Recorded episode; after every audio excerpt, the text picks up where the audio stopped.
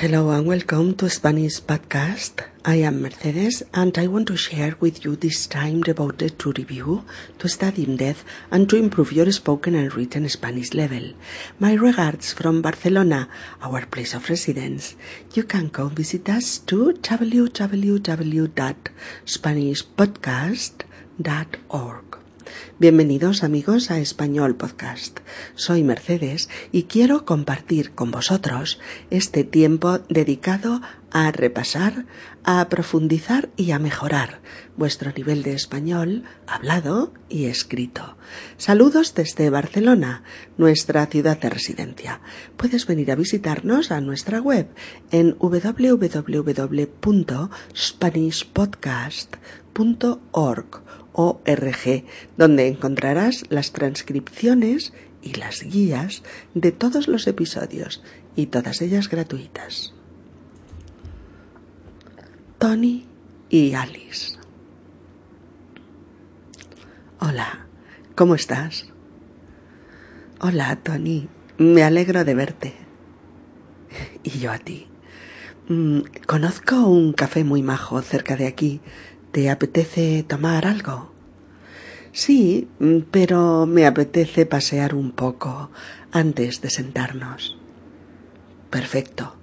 El sitio está a unos veinte minutos andando. Es que mm, todavía estoy un poco... Estoy un poco sorprendida por tu llamada. Es que la fiesta fue anoche Sí, ya he pensado que te sorprendería, pero como es sábado, también he pensado que podríamos quedar mm, con más facilidad y tener más tiempo. ¿Estás en todo? Eh, bueno, mm, mira, la verdad es que no lo planifiqué. Fue un impulso. Eres sorprendente ya en la cafetería. Bueno, pues ya ves, esa es mi vida amorosa.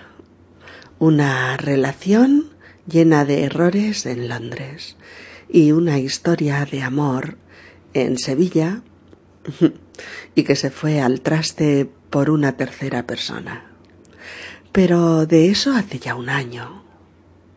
Bueno, y ahora dejemos ya de hablar de mí Ahora es tu turno.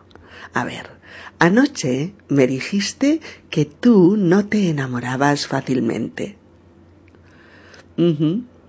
Desde la universidad, sí, es verdad. Me cuesta. ¿Y eso?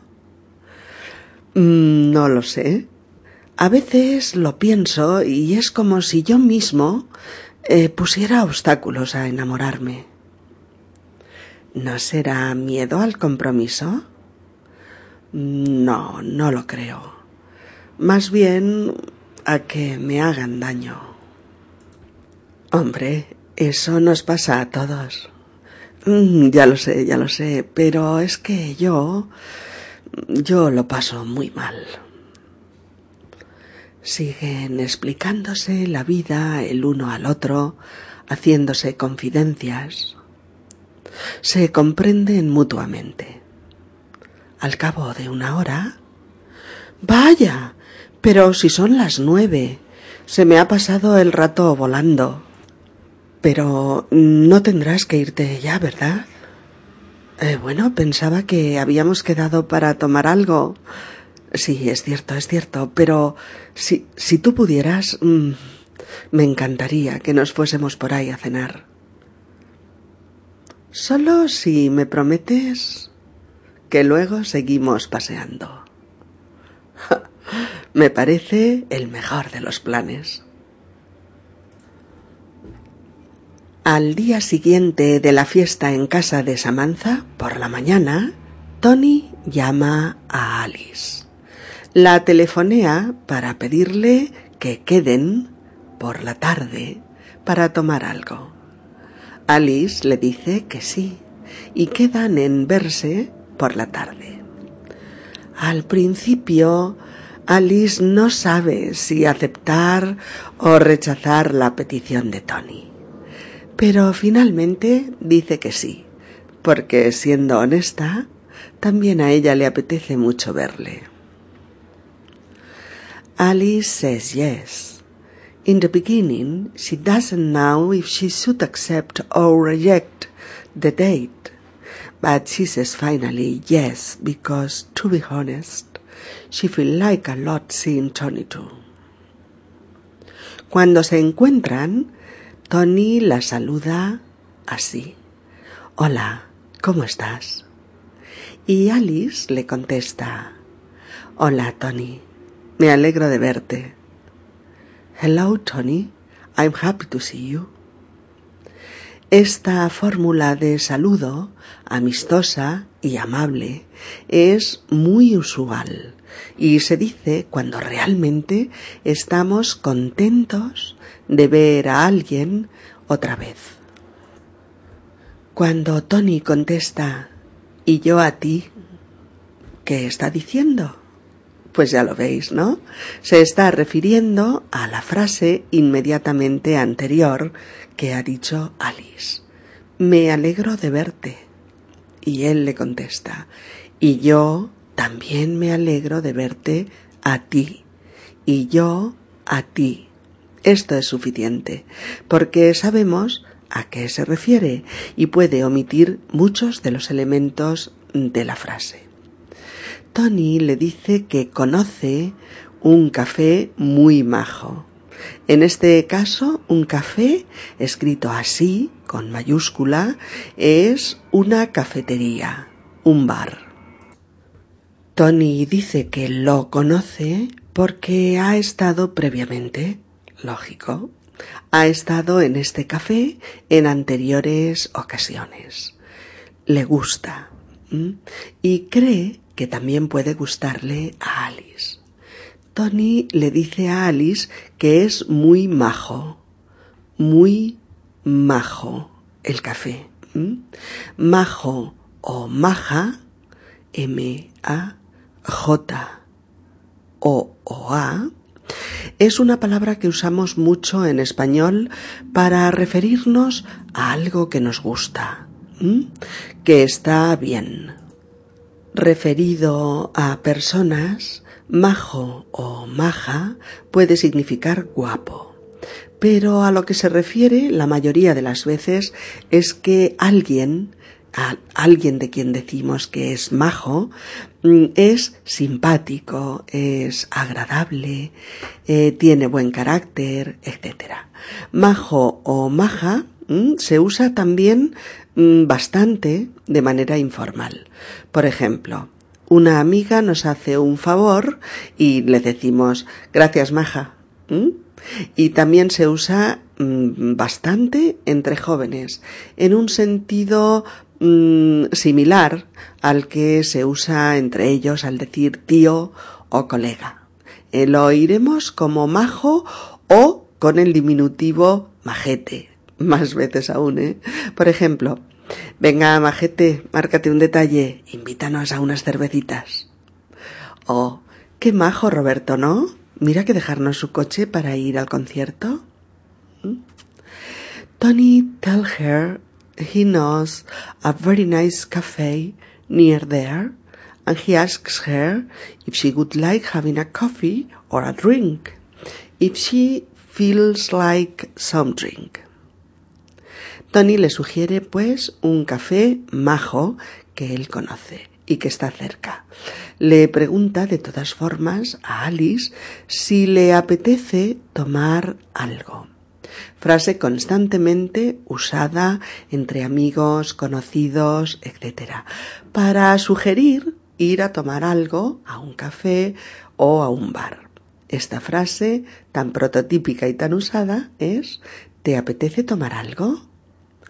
¿Te apetece tomar algo? ¿Te apetece tomar algo? ¿Mm? Alice dice que sí, que le apetece, pero que también le apetece pasear. Walk. Take for a walk. Le apetece pasear un poco previamente, antes de sentarse un buen rato a charlar. Alice says yes, says she feels like having a drink that she feels like previously walking a while before sitting down in a bar. A Tony le parece perfecto, ya que el sitio, el café que él propone, está a unos 20 minutos andando desde allí. Así que pueden dar un paseo, incluso más largo, si van rodeando un poquito.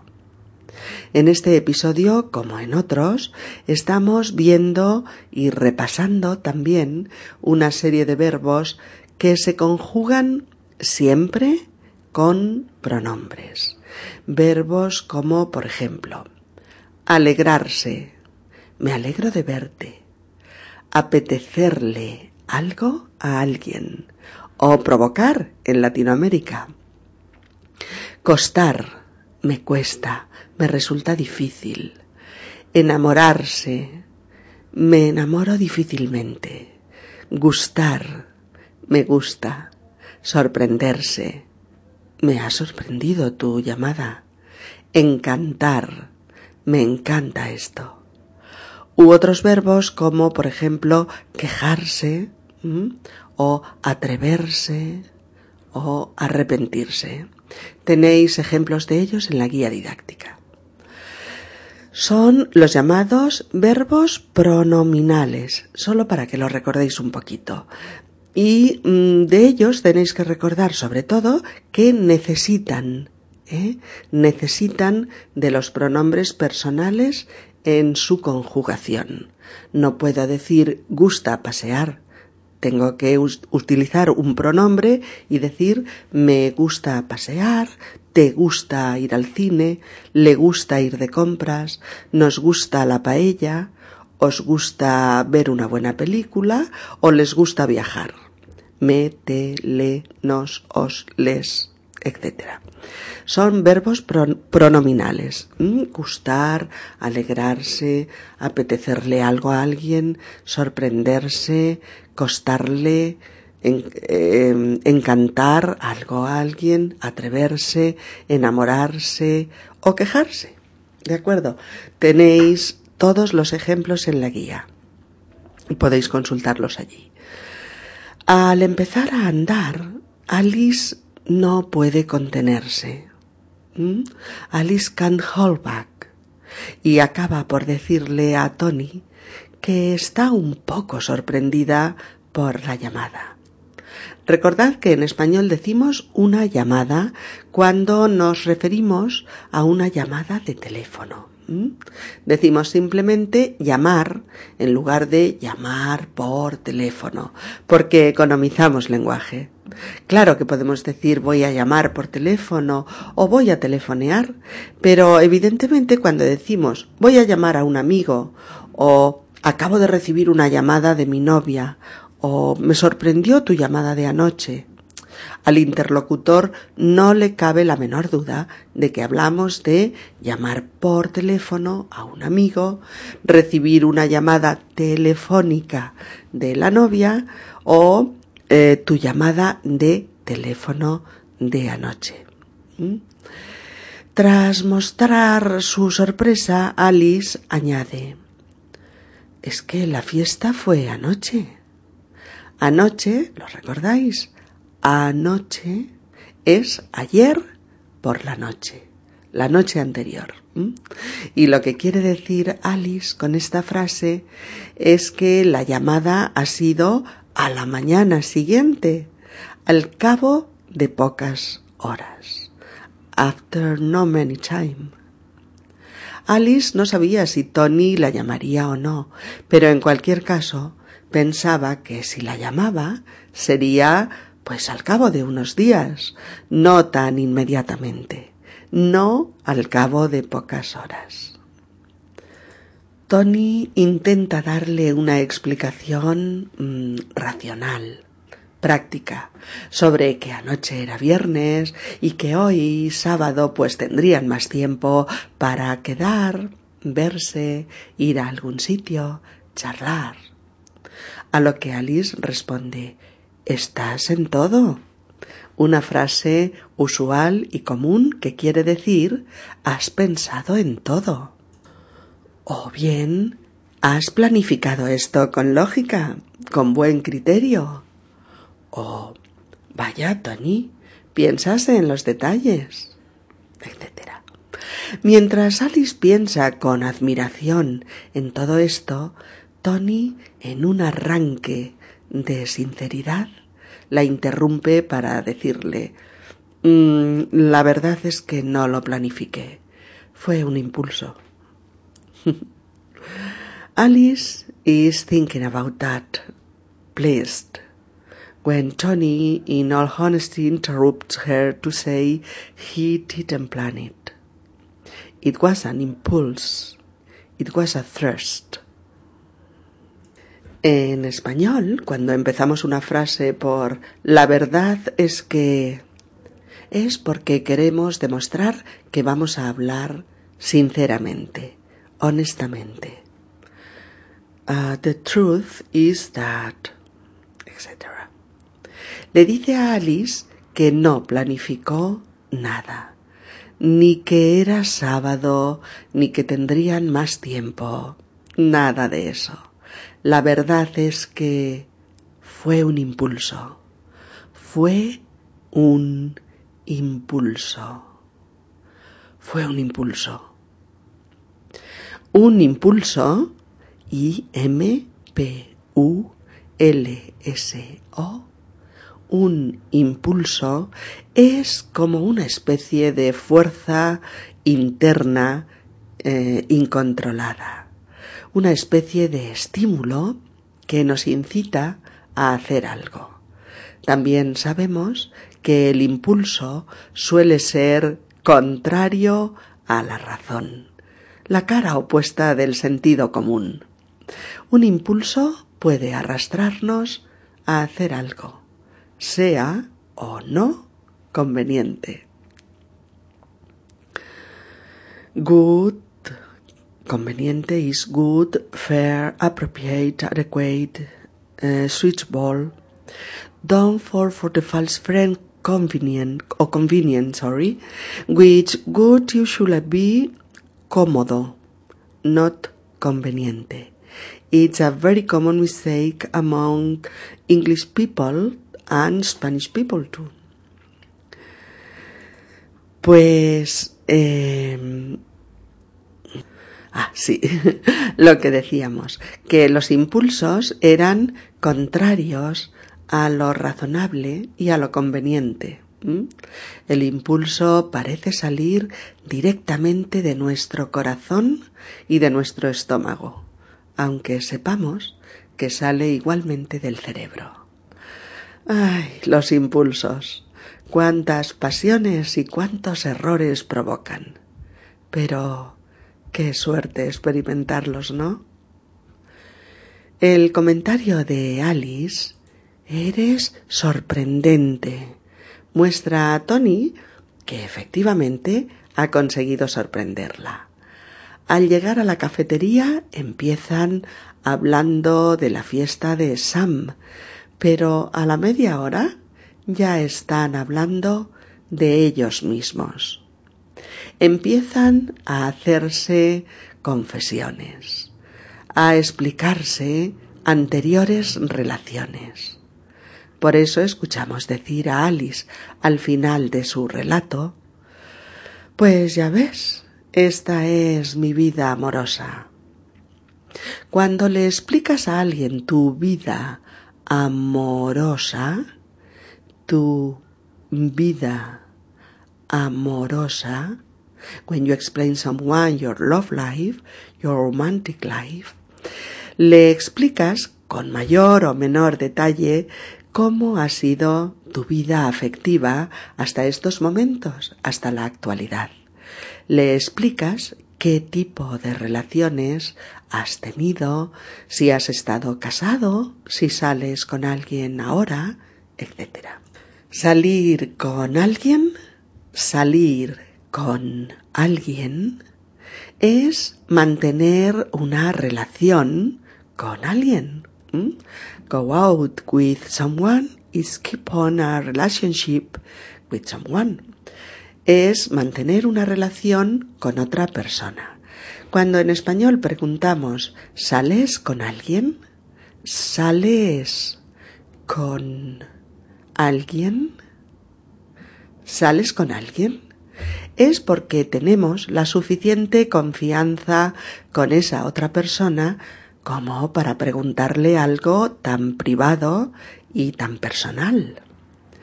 Podríamos oírlo también de todas formas en una situación de ligue. Alguien está intentando ligar con otra persona y ésta va a detener, a parar esa situación diciendo no continúes, por favor, estoy saliendo con alguien. No continúes, por favor, estoy saliendo con alguien. Para indicarle al otro que ya tienes una relación y de la cual le informas con el fin de que no siga adelante. Al escuchar las palabras finales de Alice nos enteramos de que en Londres tuvo una relación llena de errores, una relación en la que ella cometió ciertas equivocaciones, mistakes, una relación de la que ella dice que hubo decisiones mal tomadas. Nos enteramos también de que ha vivido una historia de amor en Sevilla, una relación amorosa que se fue al traste a causa de una tercera persona. Cuando algo se va al traste o cuando algo da al traste con lo que sea, eh, porque eh, con ambos verbos funciona al traste, quiere decir que algo se arruina, fracasa, que no acaba bien. ¿Mm? Veamos algunos ejemplos. La entrevista de trabajo no ha ido muy bien. Todas mis ilusiones por conseguir este trabajo se han ido al traste. En el trabajo no me dan vacaciones estas navidades y esto ha dado al traste con mis planes de viajar en diciembre. El banco no me ha concedido la hipoteca. Esta denegación da al traste con mi sueño de tener un piso propio. A Miguel no le han concedido el divorcio. No podremos casarnos aún. Esto ha dado al traste con todos nuestros sueños de boda. We know that Alice had a love relationship in Sevilla an unsuccessful love relationship that fell apart because of someone else, a third person. Hablando de parejas o de relaciones amorosas, se suele emplear bastante esta frase. La relación se fue al traste. La relación se fue al traste. O una tercera persona dio al traste con la relación. Una tercera persona dio al traste con la relación. Para indicar que esa relación acabó de mala manera, o mejor aún, que algo que debería acabar bien o felizmente termina mal sin embargo. Y parece que esta segunda relación de Alice, la que vivió en Sevilla, se fue al traste. Acabó mal, a causa de una tercera persona. Cuando se habla de una relación dual, de pareja, partnership, en la que aparece una tercera persona, se indica que esta tercera persona influye en esta relación, creando problemas en ella o mm, directamente destruyéndola. Curiosamente, se habla siempre de que una tercera persona se metió en la relación, aunque seguro que necesitó la colaboración de uno de los miembros de la pareja. Si no, ya no habría problemas. Sabemos el final de esta historia sevillana de amor, de esta historia de Alice y de que esto sucedió hace un año. Cuando pasan a hablar de Tony, Alice le recuerda que él le habló anoche en la fiesta de Sam, le habló de sus dificultades para enamorarse. Le habló de sus dificultades para enamorarse. Tony spoke to her yesterday about, about their difficulties to fall in love. Tony acepta que así es, que sí, que ha tenido otras relaciones, pero que desde la época de la universidad no ha vuelto a enamorarse. Y acepta que enamorarse le es difícil, le cuesta. Cuando Alice le pregunta por qué, con un ¿y eso? ¿Qué es? ¿Y eso por qué te pasa? Tony le dice que es como si él mismo se pusiera obstáculos a enamorarse de alguien. Como si... Fijaos, es como decir, parecería que yo mismo me impido a mí mismo enamorarme. como si... o bien podría ser que... o parecería que... Todo este tipo de frases inician enunciados de posibilidad. Son hipótesis, son enunciados hipotéticos sobre algo que podría ser, pero que no puede afirmarse que sea auténtico, que sea real o que sea intencionado. Alice le pregunta si no será miedo al compromiso, si no será miedo al compromiso.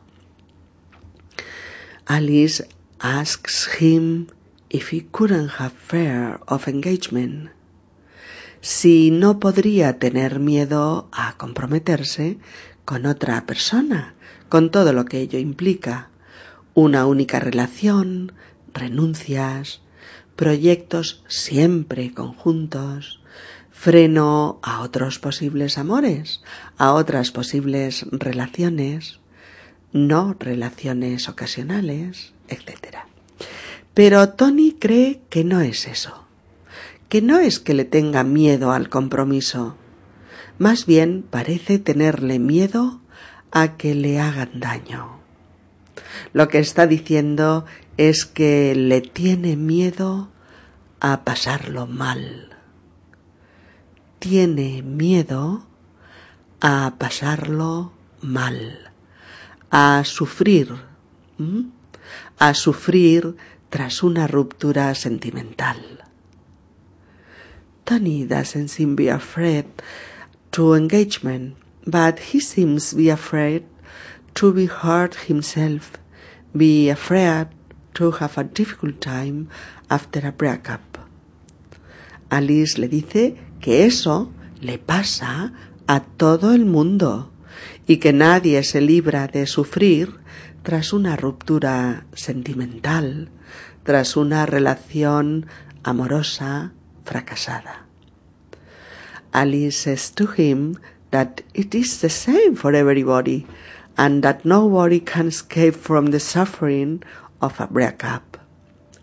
Y Tony, como justificándose, dice que sí, que está de acuerdo con ella, pero que él lo pasa realmente mal. Siguen hablando de relaciones, de sentimientos, de rupturas, y el tiempo les pasa volando. Se me ha pasado el rato volando, dice Alice. Oh, time flies. I lost all sense of time. I didn't realize that hours were just passing. Tony se sobresalta y le dice casi con un ápice de ansiedad. Pero no tendrás que irte, ¿verdad? When you have to go, will you? Alice no sabe qué contestar y como justificándose dice eh, pensaba, creía que habíamos quedado para tomar algo. Y es como decir y ya lo hemos tomado. Tony sabe que ella tiene razón, pero no quiere separarse de Alice de ninguna manera. No quiere separarse de ella. Tony doesn't want to move away from Alice. Por eso, con la mayor delicadeza de la que es capaz, e intentando no mostrar su ansiedad, le dice Pero si tú pudieras, eh, si pudieras, me encantaría que nos fuésemos por ahí a cenar. If you could, it would love we go around to dinner. Para su sorpresa y felicidad en esos momentos, Alice acepta, iniciando la frase como si pusiera una condición. Solo si me prometes. Tony escucha con los cinco sentidos. Solo si me prometes que luego seguimos paseando. Tony respira hondo, profundamente aliviado, y le comunica que ese es el mejor de los planes. Y se van a un pequeño restaurante que Alice conoce, chiquitito, con velas, íntimo, encantador. Tienen la noche por delante. ¿Vamos a la cafetería para escuchar a Tony y a Alice de cerca? ¿Qué os parece, amigos? Prestad atención. Hola, ¿cómo estás? Hola, Tony, me alegro de verte. ¿Y yo a ti? Oye, conozco un café muy majo cerca de aquí. ¿Te apetece tomar algo? Sí, pero me apetece pasear un poco antes de sentarnos. Perfecto. El sitio está a unos veinte minutos andando. Es que todavía estoy un poco... Mm, estoy un poco sorprendida por tu llamada. La fiesta fue anoche. Sí, ya he pensado que te sorprendería, pero como es sábado, también he pensado que podríamos quedar con más facilidad y tener más tiempo. ¿Estás en todo? Eh, bueno, mm, la verdad es que no lo planifiqué. Fue un impulso. Eres sorprendente. En la cafetería. Pues ya ves, esa es mi vida amorosa. Una relación llena de errores en Londres y una historia de amor en Sevilla que se fue al traste por una tercera persona. Pero de eso hace ya un año. Bueno, dejemos ya de hablar de mí. Ahora es tu turno. Anoche me dijiste que tú no te enamorabas fácilmente. Mm. Desde la universidad. Sí, es verdad, me cuesta. ¿Y eso? No lo sé. A veces pienso y es como si yo mismo pusiera obstáculos a enamorarme. ¿No será miedo al compromiso? No, no lo creo. Más bien a que me hagan daño. Hombre, eso nos pasa a todos. Ya lo sé, ya lo sé, pero eh, es que yo lo paso realmente mal. Al cabo de una hora. Vaya, pero si son las nueve. Se me ha pasado el rato volando. Pero no tendrás que irte ya, ¿verdad? Hombre, pensaba que habíamos quedado para. para tomar algo. Eh, sí, es cierto, es cierto. Pero si tú pudieras, si, si pudieras, me encantaría que nos fuésemos por ahí a cenar. Solo si me prometes que luego seguimos paseando. me parece el mejor de los planes. Well, my friends, it's all for today. Thanks for your listening and for your companionship. I'll meet you in the next podcast. Where we are going to bring you new issues, new vocabulary, and new expressions that help you to improve your Spanish language. You can see the free transcription in this episode and the other episodes in our web www.spanishpodcast.org. We'll see you soon. Bye. Bien amigos, es todo por hoy. Gracias por vuestra escucha y también por vuestra compañía. Nos vemos en el próximo episodio de Español Podcast, en el que vamos a compartir con vosotros nuevos temas, nuevo vocabulario y nuevas expresiones que ayuden a mejorar vuestro español hablado y escrito y que os hagan ganar fluidez al hablar. Nos gustaría además, de verdad, que escuchando nuestro podcast lo pasarais tan bien como nosotros haciéndolo.